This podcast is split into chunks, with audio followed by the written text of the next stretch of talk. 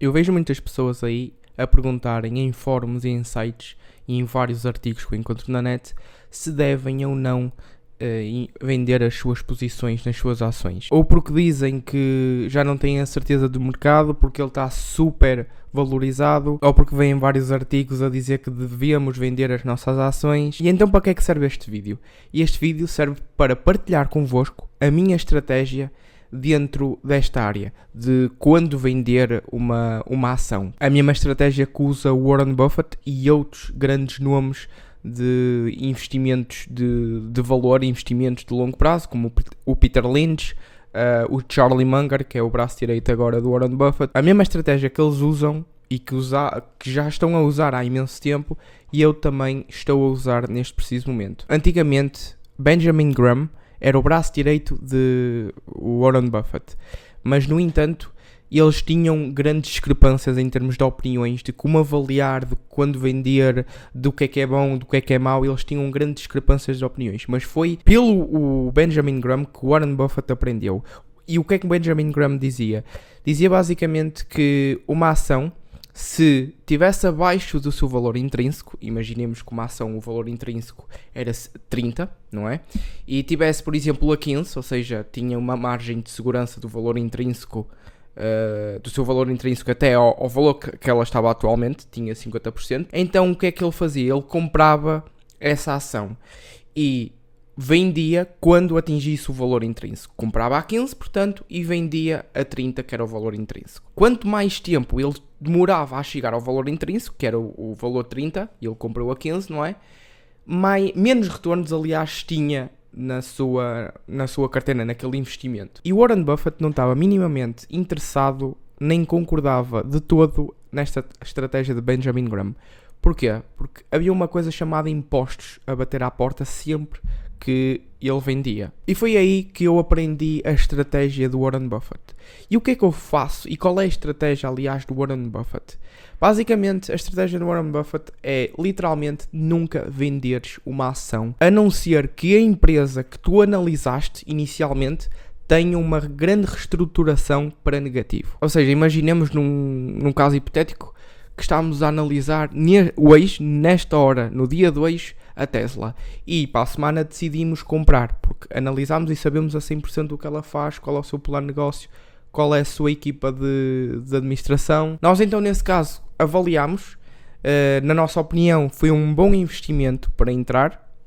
Atenção, é um caso hipotético, o que eu estou a dizer, não é uma recomendação de, de investimento, é um caso hipotético. Compramos então a Tesla e daqui a 10 anos ela está, por exemplo, sabemos que ela está muito sobrevalorizada. Além disso ser um facto verídico, de estar muito inflacionada, e nós, sabemos isso, nós não vendemos, nós não quebramos a nossa posição, porque sabemos que um, a empresa que, pela qual nós investimos, alocamos o nosso capital, continua com o track de crescimento e continua com as suas ideologias, continua com. Uh, pode até, eu ia dizer, uh, continua com a mesma equipa de administração, mas pode até ser outra equipa de administração, mas que esteja a fazer um bom trabalho, a nível de concorrência, esteja a fazer uma grande diferença perante os, os, os concorrentes adversários. E é aí a razão a estratégia, aliás, que eu uso para não vender uma ação. Eu tenho um exemplo da Disney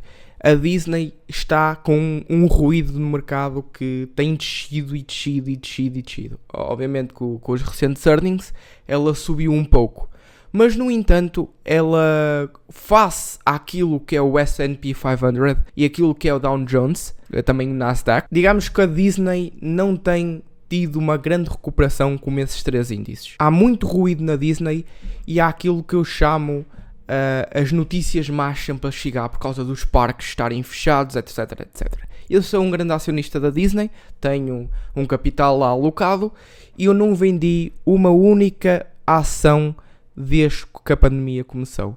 Porquê? Porque e eles estão, depois da pandemia, eles estão a fazer uma reestruturação. Nessa reestruturação, eles estão-se a digitalizar. E eu, dentro da empresa, dentro da minha, da minha alocação de capital, eu tenho seguido, trimestre por trimestre, aquilo que eles estão a fazer. E eu, como investidor, como acionista da Disney, estou a gostar da forma como eles estão a lidar com esta pandemia que ninguém estava à espera. Estão-se a digitalizar, estão a criar plataformas e aí, mesmo com o novo CEO, que o Bob Iger, um grande, um dos melhores CEOs do mundo, que, alguma, que este mundo alguma vez teve, retirou-se então do cargo de, CEO da própria Disney e, e, veio outro CEO chamado de Bob Chapek. Isso não quer dizer que depois do Bob Iger sair e entrar um novo CEO, temos que vender a, a ação. Não, temos que continuar a seguir trimestre por trimestre a ver se aquela, a, aquele novo CEO, neste caso o Bob Chapek na Disney, está a fazer um bom trabalho. Por fim, eu quero partilhar convosco